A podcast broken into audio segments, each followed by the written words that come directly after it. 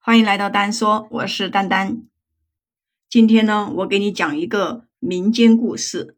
大约呢就是发生在二十多年前，在我们村子里面呀，有一个姓王的老人，就是咱们传说中的隔壁老王。他去那个河里面打鱼，再把那个鱼呢拿到镇子上面去卖。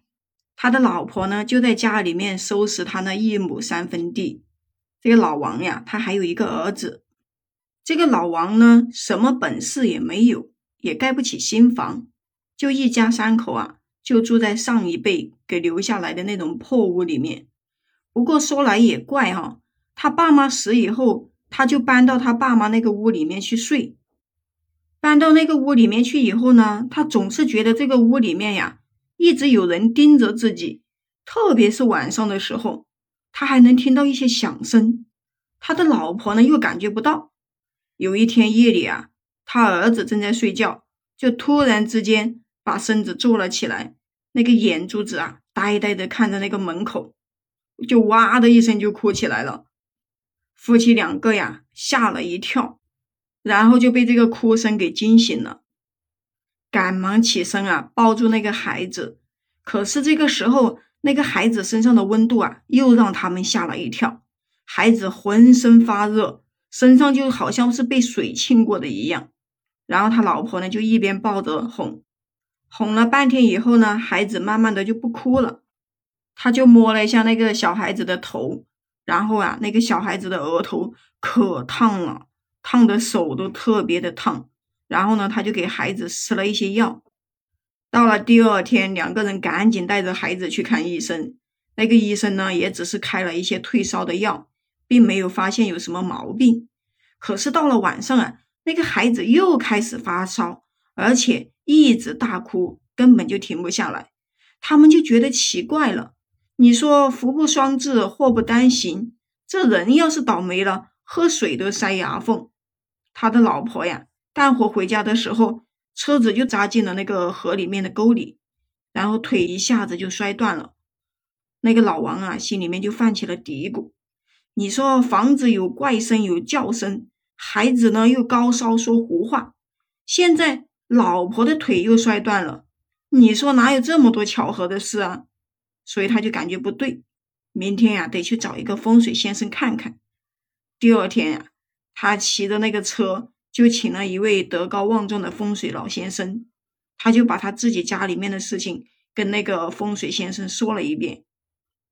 风水先生呀，就拿着一个罗盘和那个红线，在他那个屋里面走来走去，测了好半天。最后，那个风水先生就站在那个东屋，然后又反复的测了几遍。随后呢，他就严肃的对老王说：“这间屋子下面的人啊，你得罪不起呀。这下面呢埋了人。”此话一出啊，老王又是被吓了一跳。风水先生就说。这下面应该是个男女两口棺材，呈八字形，摆放这样的棺木呢，男主多半就是死于非命，而女的呢是殉情，所以啊，这样的魂魄一般的人根本就压不住啊。老王就说：“那我爹妈活着的时候，怎么就没有这些怪事发生呢？”风水先生说：“或许你爹妈里面有一个人啊。”正好能镇得住他们，这样的结局不好破，我就奉劝你赶紧搬家吧。事已至此，老王呢又不得不忌讳，一家人啊就把村子里面李老爷家的屋子给租了下来，暂时呢就不住在自己家里面了。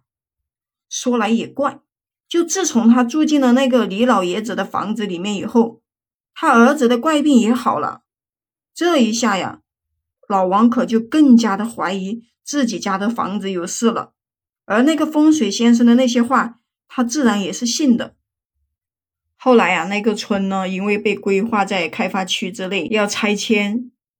他们家呢刚好也在拆迁范围之内，也得了一些钱，老房子呢很快就被拆了。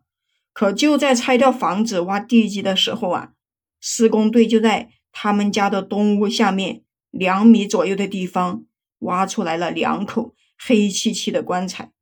那个棺材呢，确实呈八字形，木头呢早已经腐烂掉了，能够看到里面的一些白骨。那个施工队呢后来也请了那个风水先生，将这两口棺木给请走，也不知道埋到哪里去了。